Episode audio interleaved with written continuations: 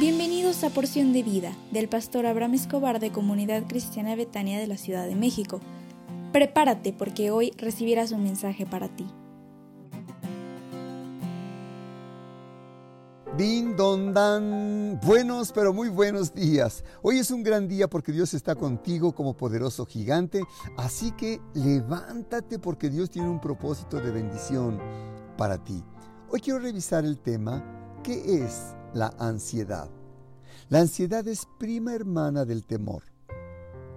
En el mundo de la psiquiatría y la psicología, la ansiedad es como un paraguas que cubre diversos grados de ansiedad y de temor, desde el más leve hasta el más extremo. Periódicamente sentimos ansiedad, ¿sabías tú? Pero mientras la ansiedad se pueda controlar y no se vuelva extrema o excesiva, no interferirá con nuestras actividades normales diarias. La palabra en español ansiedad se deriva, se deriva del vocablo latín angere, que significa ahorcar, ahogar.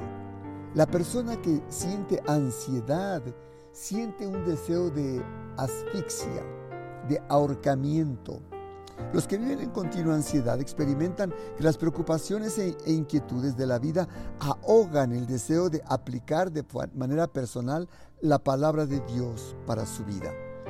El Señor Jesús dijo en Marcos 4:19, pero los afanes de este siglo y el engaño de las riquezas y las codicias de otras cosas entran y ahogan la palabra y se hace infructuosa quiero comentarte cuatro aspectos respecto a la ansiedad.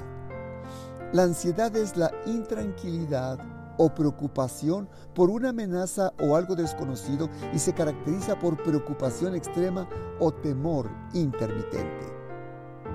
2. La ansiedad señala un resultado incierto.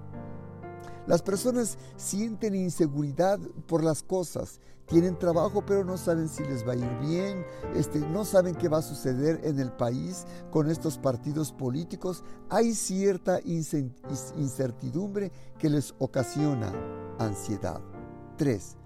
La ansiedad excesiva involucra una sobreestimación es decir, las personas ven como exagerado aquello que les está pasando. Tienen problemas económicos, pero piensan que el problema se va a agravar. Tienen enfermedad, pero sienten que la enfermedad ya no es tan solo tan leve, sino que será una enfermedad grave en su vida personal. La ansiedad puede evolucionar a un cierto desorden en la vida que puede provocarle pensamientos, sentimientos y acciones que, vayan más allá de lo normal y que puedan trastornar la mente y el corazón. Cualquiera que sea el desorden de la ansiedad, la ansiedad nunca es buena para ti. Así que yo te recomiendo, no aceptes la ansiedad en tu corazón. No permitas que la ansiedad venga a robarte los sueños y la quietud de tu corazón. El Señor Jesús nunca estuvo de acuerdo con la ansiedad. Y recuerdas el pasaje tan hermoso y, famoso del Señor Jesús que dice que no te preocupes, que no te afanes por la vida, que comerás o que vestirás, que no te afanes por tu estado de salud.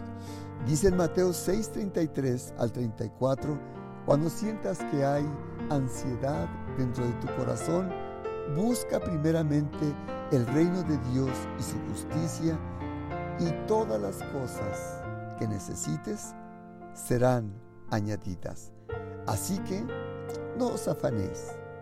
Así que no tengas ansiedad por hoy ni por el día de mañana, porque el día de mañana Dios traerá la respuesta a tu vida, te bendecirá y te coronará de favores y misericordias. ¿Qué crees? Hoy tenemos nuestro Instituto Bíblico a las 20 horas con la hermosa materia Familias Extraordinarias de la Biblia con nuestros profesores Arturo y Conchita Rojas. Yo sé que será de mucha bendición para todos, así que prepárate y si no formas parte del Instituto Bíblico, con tan solo que te inscribas el día de hoy, verás cómo la bendición de Dios caerá sobre tu vida. Dios te bendiga, te mando la liga a su tiempo y que el Señor Dios te sostenga en cada momento de este día.